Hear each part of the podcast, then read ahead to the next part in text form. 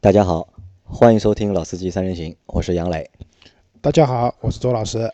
大家好，我是冰冰。啊，今天来了一位新的嘉宾，我们的同事冰冰。其实，在我们节目，其实到今天的话，已经快一年了。已经，其实我们在录每一期节目的时候啊，冰冰其实都和我们在同一个办公室。对，大部分节目他都在我边上，所以我们的几乎每一期节目他都听过。然后我们一边在录节目，他一边在坐在他的办公桌上面偷笑，对吧？对对，基本上是我是坐在办公桌上面，或者是躺在沙发上面听他们那个录节目。所以说，冰冰是也是我们的一个就是最忠实的一个用户，而且他听的都是第一手的，呃，对，都是最新的，对吧？对。那所以呢，今天我们就把冰冰呢，也就是拉到了我们节目里面来，来和大家一起来做一期节目。那今天呢，我们会和大家讨论一个什么话题呢？嗯，其实现在是一月份嘛，我们在上期的节目里面，我们已经说了，周老师换了一辆新的，就是订了一辆 ES 八。啊，订了还没有换。那所以呢，就是我们这两天也一直在想让冰冰也去订一辆，因为冰冰从去年开始，应该是从去年的下半年开始吧，我们好像一直就在陪冰冰，就是在外面看车啊，想要换车。但是直到半年过去之后啊，其实还是没有一辆就是定定好到底要换哪辆车。我们好像觉得就是在换车的这个过程当中啊。还是有很多的，就是问题或者很多的困惑在这个当中。冰冰是这么是这么觉得的吗？对，因为怎么讲，就是马上过年了嘛，那大家就是辛辛苦苦工作了一年，不管说挣多挣少吧，总总想给自己就是说买点的什么东西，或者给自己一个礼物。那对于男人来讲嘛，就是车肯定是他最爱的东西，所以说也是一直在想要换车。但就像杨老师讲的那个具体。怎么换车？换什么车？其实也是一直就比较纠结这个话题，所以说也是请有请想请两位老师帮忙，就是 聊一下。那冰冰前面已经说了，就是他觉得就是一年结束了，对吧？要给自己有一个奖赏或者有一个犒劳，可以换一台车。那可能就是冰冰。比较有钱啊，就是我觉得对我来说，因为我这个月马上要过生日了嘛，我觉得能给自己买一个两千块钱的手机的话，我觉得已经算一个比较大的一个犒劳了。冰冰是想换一台车，对吧？呃，我觉得你这个讲的 不知道怎么接了，让我们 接不了了，对吧？好，那其实周老师在买就是 ES 八的时候，就是你是有和冰冰同样的想法嘛？因为是一年到了，就是新的一年换一辆新的车或者订一辆新的车。啊，我倒不是有这个想法。因为我我想就是换辆车，或者说买辆车的话，主要原因还是因为现在的家庭情况啊，我那辆车不管是座位的个数还是后备箱的空间都不太够用了，所以我想换一辆车。在用途上面不够。对，我在用途上不够用了。那冰冰呢？冰冰现在开的是什么车？是？呃，我现在开的是一辆那个零九款的宝马三系三二零，就老的就是三系，对吧？还没有加长版，就没有 L。就标轴的一辆三老的三系，但其实这辆车还是不错的一辆车。啊，对的，但是空间啊各方面确实也蛮小。这辆车你开了多久了？我开了大概四年四五年吧，然后四五年。对，现在公里数也已经很高了，到十二万七千公里了。十二万公里啊，这个我讲一句啊，这个公里数不算高，我也觉得不算太多。对于一辆宝马来讲，跑到三四十万公里都是刚刚好。因为其实我们在认识的时候，我们认识大概已经有五六年了吧，应该对吧？这你辆那辆车应该也是在我们刚认识的时候，因为我们认识的两，我们两个都都没车，对对吧？但是我认识了没多久，你换了一台这个车，然后我买了那个当时买了那个上酷，对吧？其实从你这台车到我现在的这台 Q 五零，其实我已经换了四五辆车了已经。但冰冰，你这辆车好像一直开到现在。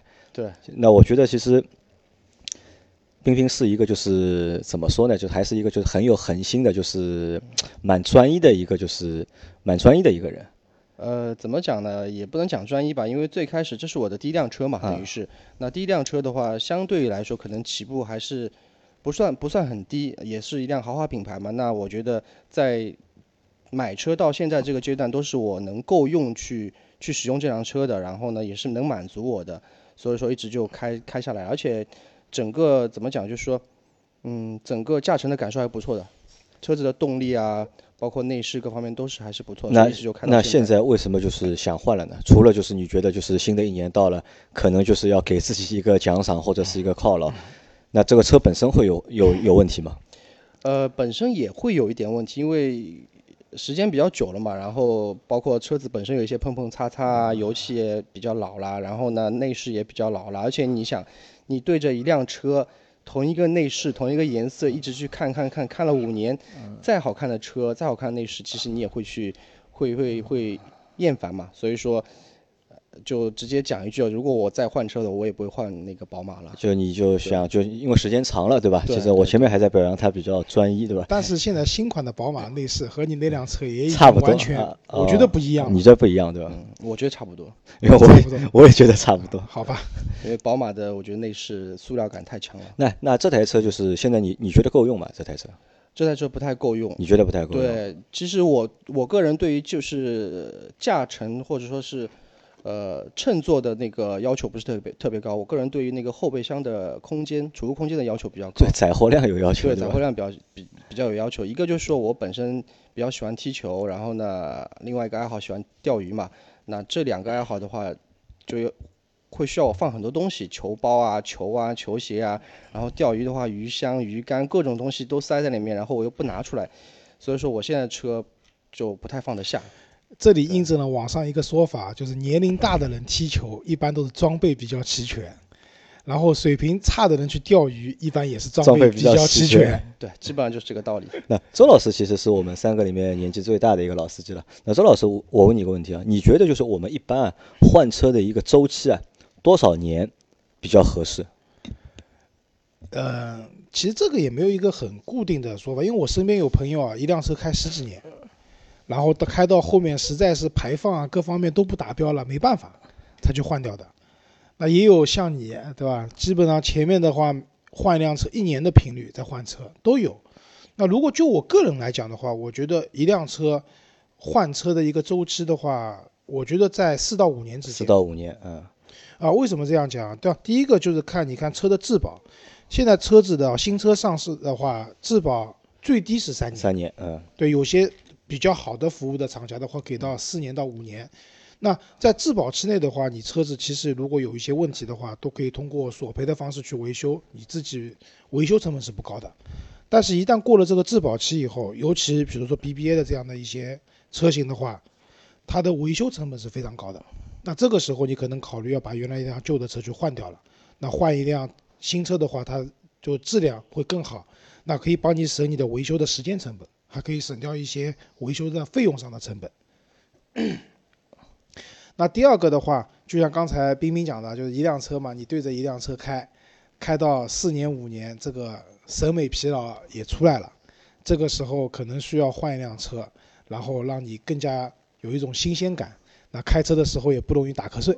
啊，就我在这里爆个料，就是冰冰就是我们说的那位开车玩手机，然后追了一个比较大的尾的那个同事，就是对，就是我那个修了十五万。啊，对，这也就证明就是豪华品牌的零整比都非常高啊。他那辆车其实现在当二手车卖的话，可能只能卖几万块钱了。几万不是，出了大的他那辆车现在卖卖十万，我觉得啊，没什么太大问题。没有十万，没有10万十万块他那个车出了比较大的事故，前面的引擎盖各方面都换了。你到二手车市场的话，这应该算辆事故车了，所以它的价格不会太高的。但是它维修花了十五万。对那周老师觉得就是一辆车开个四年到五年就是 OK 的，对，就是可以换了。还还有一点没讲，就是跟你车的残值率相关。就是一辆车差不多开到四年五年的时候，它这个时候的残值率，就是相对是最划算的。你卖最划算掉的话，它这个车的价格各方面都最划算的。再往下，车会一一年比一年，嗯值钱。而且还有个问题是，四五年以后，你当时如果不是买的最新款的车型的话，四五年换代正好这辆车车也是它换代的时间。如果一旦换代了，你这个车停产了，那也会影响它的一个二手车市场的一个售价。所以综合来看，我觉得四五年换车，相对来说是比较一个合理的时间。啊。好，那冰冰啊，其实你在 现在去决定换车啊，我觉得还是一个比较合适的一个就是时候嘛。那问题来了，为什么我们讨论了半年，就是为你讨论就是换下一台车，对吧？我们好像去看过 Q 五，我们去看过，对吧？RX 五我们也去看过，对吧？从四十万的到十五万的，我们全去看过，但为什么就是一直选不出来？这个当呃当中到底是什么原因？你考虑过没有？我觉得怎么讲，就是讲个好笑一点的，就是总结下来就三个字，就是气昂，穷，啊，穷，你觉得是穷，对吧？但是讲到深层次的原因的话，可能也有比较多的原因啊，就是说，包括可能我我因为本来就是开宝马的嘛，可能我对品牌方面也有一定的追求，我也不太愿意去说开一辆大众啊，或者雪佛兰啊，或者是别克这样的普通品牌。然后呢，包括内饰我也会有要求，对吧？然后呢，储物空间、后备箱的空间也会有要求。然后到最后呢，预算上面有可能达不到这个要求，所以说一直没有做决对，定一直没有做决定。因为我们知道冰冰他其实心里面比较理想的选择是 GLC，，GLC 啊，对对对，是 GLC 是我比较比较喜欢的一辆车。但 GLC 就是裸车就要将近四十万，对，就是乞丐版嘛，吧？啊对。乞丐版就是起步就要四十万嘛。啊，其实我觉得对于 GLC 讲，你不能讲它乞丐版，因为其实它那个入门的 GLC 两配百，呃配置也蛮其实。配置各方面绝对是够用了，不至于说乞丐的没法看。对对对。但是主要问题应该还是预算预算哎上稍微超了一点。对预算上稍微超了一点吧，因为就像那个周老师讲的，GLC 本身那个配置就比较高嘛，它包括它是全系四对全系四驱嘛的嘛，对而且九 AT 的变速箱，那所以就是你觉得就是四十万的预算对你来说就是有点有点多了，对吧四十万可能是因为这个车落地的话落地的落地不够，这个车落地的话要四十五万四十五万到四十六万了要。对，就是你就是冰冰能比较接受的是四十万以内是落地的价格。对四十万左右吧。那我们可以看一下，其实，在目前啊，就是如果是豪华品牌里面四十万落地的 SUV 啊，好像有啊，Q 五啊，Q 五啊，Q 五，因为 Q 五我们去看过了嘛，但是你看不中嘛，对吧？因为是老款的，看过新的就是 A 四之后，那个内饰看完之后再去看就是老的 Q 五的话，就觉得完全就是不能接受。对对对，就是讲 Q 五的话，其实也可以讲两句啊，就是说，本身对奥迪品牌不是特别感兴趣，但是因为现在 Q 五就是便宜啊换系嘛，嗯换换代换代然后呢价格优惠比较大，然后呢我们就找了杨老师、周老师一起陪我去看，然后看下来呢，就价格肯定是没问题，车子也没问题，但是它的内饰实在是就感觉像上一个年代的车型了，那其实完全看不下去。这一代的 Q 五啊，就上一代的 Q，呃就是目前就是这一代还没换代嘛，就这一代的 Q 五和你那辆宝马的就是三系，就是那款老款三系，其实是一个同年代的对一个产品，应该是对，他们是属于一辈的，应该是嗯，他那辆三系还要再早一点，还要再早一点还。要再早一点。是零九款的，零九款，零九款零九年有 Q 五了吧？应该有了吧？已经零九年的话，应该应该有了已经，因为我觉得他们那两代是同一代的，应该。对那所以说这个其实就是你不能接受的一个就是原因嘛。但是如果抛开 Q 五的话，我们可以看到，就是你四十万落地的这个预算，基本上是买不到豪华品牌的 SUV 的。啊，其实这就是问题啊，就是其实四十万如果落地的话，如果你选择合资品牌，其实都花不了那么多钱。比如说你买一辆福特的车子，或者说买一辆别克的昂科威，那都卖得很好，对吧？这些车子可能落地二十几万，但是就是你的实际的用途上的需求是可以能满足的，够满足，但是心理上的需求就满足比较难去满足。嗯因为本身我已经开宝马了，你让我现在换一个这样的品牌，那可能心里会有点别扭啊。那如果是我的话，我会想，哎，是不是冰冰最近生意做得不好啊？把他的宝马都卖掉了，换了一辆普通牌子的车子啊，会有一些这样的考虑吧？这个我觉得，我我觉得可能是这样，就是不管我们现在开的是豪华品牌也好，或者是普通品牌也好，还是超跑的品牌也好，就是我觉得一般人来说都是会越开越好，就越换越好，很难说就是因为人往高处走嘛，很难有就是越就是越开越差，这个会比较少吧？我觉得。呃，我觉得这其实是个问题。打个比方讲，你原来买你开的车子可能十万块以内的车子，你要换车，你的选择很多，你加五万块钱，十五万的档次，你就可以从自主品牌变成合资品牌了，对吧？如果你再加十万块钱到二十五万的档次，合资品牌的车型大部分都能买了，包括 SUV，包括轿车，你都能买了。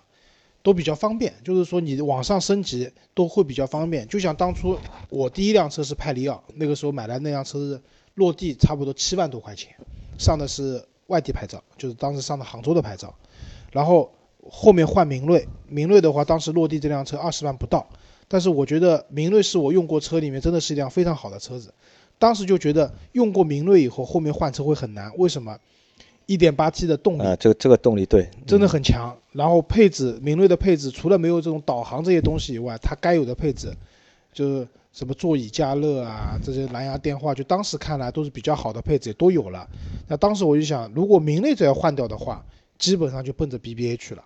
因为你要在合资品牌里面再去选一辆跟它一样的车，比如说帕萨特这样的车，其实就是比明锐大一点嘛，本质上我觉得是没有区别的。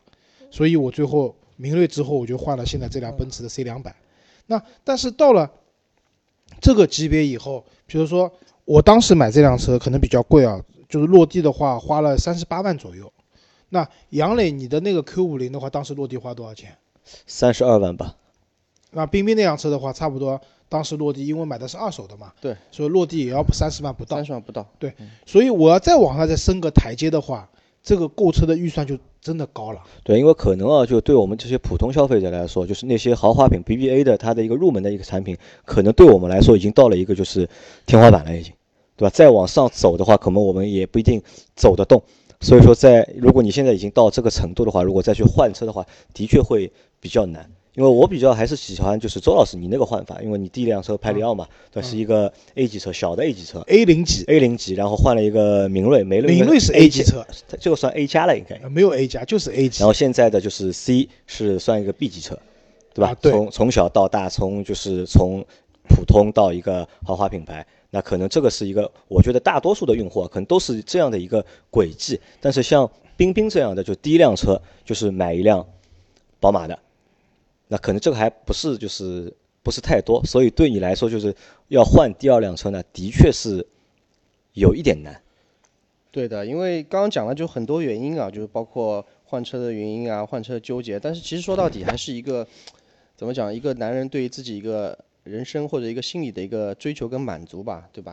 现在想想就是，呃，刚刚大学毕业的时候，对吧？实习工资一千八，然后看着同事开着那个红色的马自达六在外面就去酒吧玩撩菜，就现在想想。然后一转眼就是自己开上了那个宝马嘛，虽然是三系，但是感觉对自己就是过往的一个人生也是一个褒奖吧，肯定对吧？对，肯定跟褒奖。但是，呃，又过了这么多年之后呢，可能对自己又有一个要求又有提升，想要有一个更高一步的，就是对车的一个一个需求。所以说现在就是呃碰到这个问题了嘛。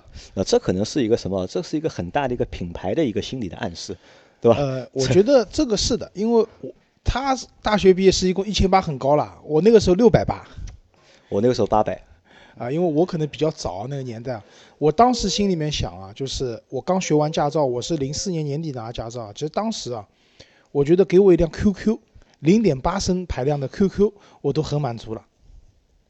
那其实我想说的是什么呢？我想说的是，就是我们经通过我们自己的努力，对吧？就是能够从没有车去赚钱买车，一步一步就是买一辆相对来说好一点的车。这个其实和车本身没有太大关系的，这和我们自己有关系。就是我们去努力了嘛，我们去努力工作了，去想办法去赚钱，去好好的工作，就有了钱就买车。但这和我觉得和你开什么车，我觉得其实没有什么就是太大的就是关系。因为我还看到过很多就是非常有钱的人。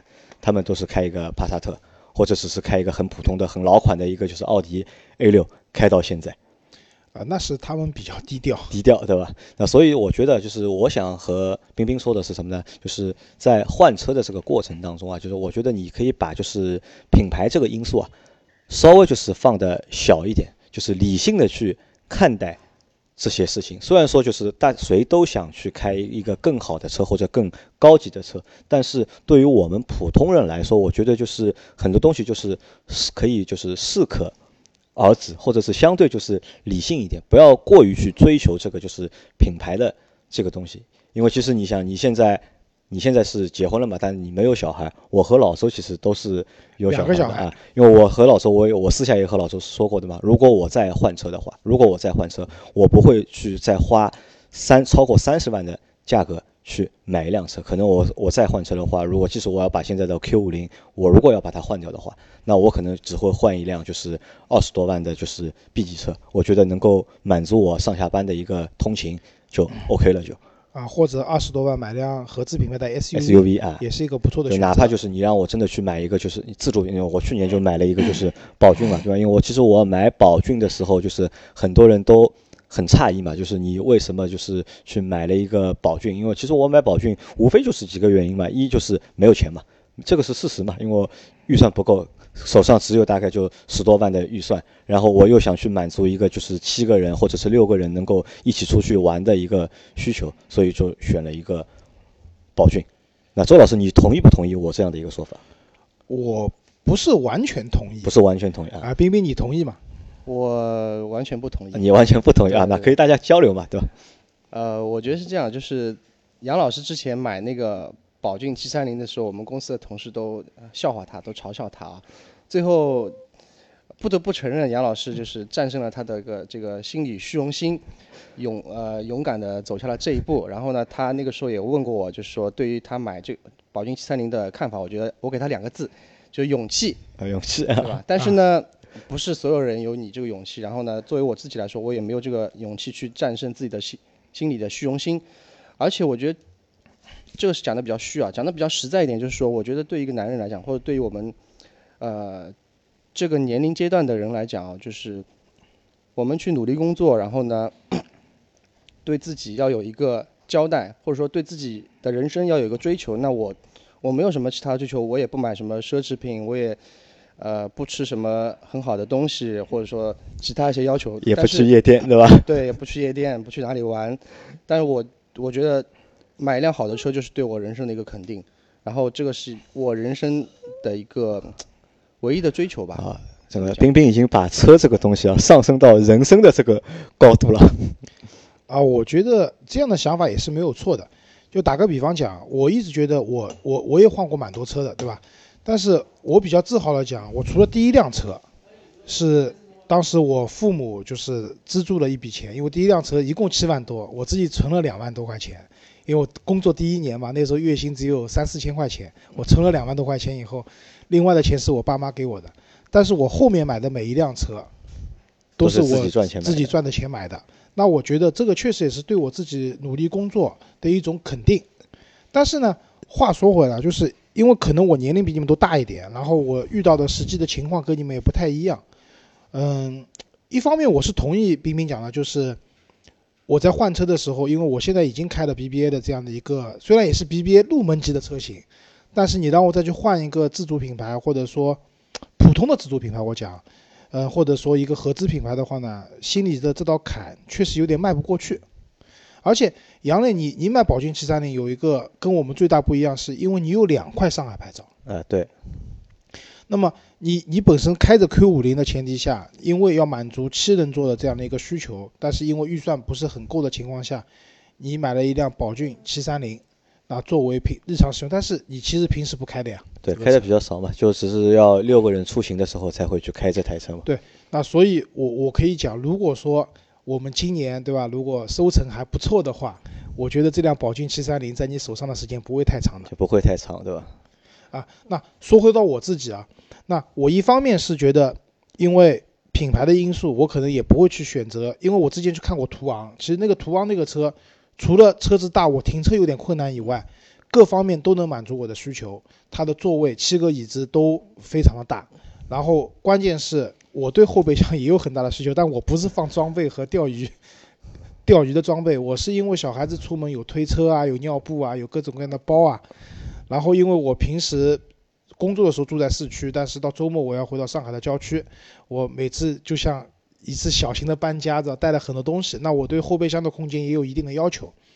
那么在这样的情况，其实途昂是满足我的所有的需求的，但是我一直犹豫没有买那个车的原因，是因为一方面还是品牌这道坎跨不过去，而且你也少一块上海牌照。对的，另外一个就因为途昂这个车太大了嘛，我平时如果日常通勤开的话，就是有点浪费了，我觉得。那如果说我有两块上海牌照的话，那我可能会买辆途昂。然后我再买一辆小车，比如说 GK 五，对吧？神车对吧？或者我买辆 Smart 也都可以。那就我平时日常上班通勤去开。那所以我这次换车，我选了一个比较折中的方案。那我选了蔚来这样的一个品牌。那至少如果有人问我说：“哎，你原来开奔驰的，你怎么换这个车？”那我会跟他讲，这是一个我们很自豪的讲啊，就是这是我们国家中国自主的一个高端的一个电动车。对吧？然后这个车有很高科技的配置，对吧？我可以看有机器人，对吧？我能自动驾驶等等等等，这个就是面子上的事情，我是圆得过去的，对吧？然后再讲了实际点，刚才也讲的比较虚啊，讲的实际点是因为它也解决了我牌照的问题，因为大家可能不一定知道，就是比如说我们原本手上有一块沪牌的情况下，如果我这个沪牌我去买电动车的话，我电动车可以上电动车专用的牌照。但是这块沪牌也是可以挂到这辆车上去的，就相当于一个长久保留的作用。那如果我买 ES 八最终买的话，那我肯定是上电动车牌照。那我现在这块牌照的话，退下来以后，我就有两种选择：一种是我可以挂在未来的这辆 ES 八上面，那先保留着，因为大家都知道上海牌照一一牌照难求嘛，你拍卖是很难拍到的，我也不可能把这个牌照去放弃掉。那那我挂在那辆车上面的话呢，就可以起到一个保留的作用。那或者呢，就是因为未来这个车也挺大的，但是这个车大呢，平时开我就不觉得浪费，因为它是用电的嘛，而且未来就可能这些换电站的服务都到位的话，其实用这个车日常开成本不高的。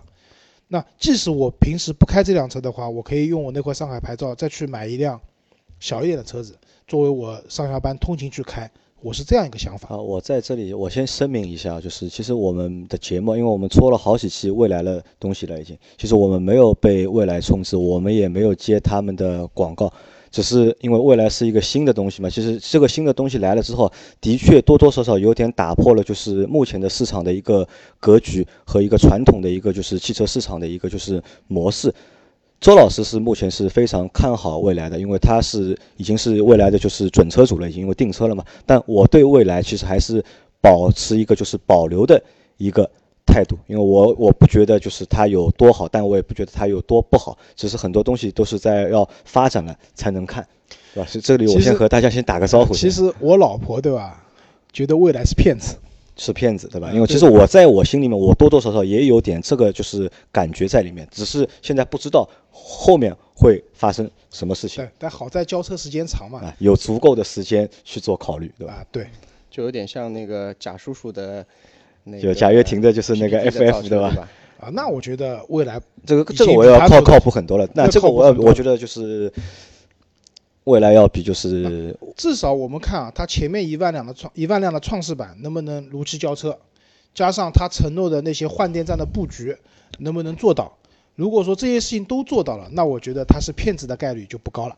啊，那周老师就是你有没有办法就是给冰冰一些就是他换车的一个建议？如果他也不想就是他也不想就是脱离豪华品牌。对吧？但是呢，又要能够去满足他的一个需求，这个问题有没有解？那如果是我的话呢，我有我有两个建议啊，一个是其实 Q 五现在换代前期，那因为当然可能最近价格不一定特别好了，其实但是 Q 五是可以选择的。为什么？就是不管怎么讲，Q 五还是一个非常成熟的保有量非常大的车型。你买这个车子的话，嗯，总归不会上当受骗，我觉得。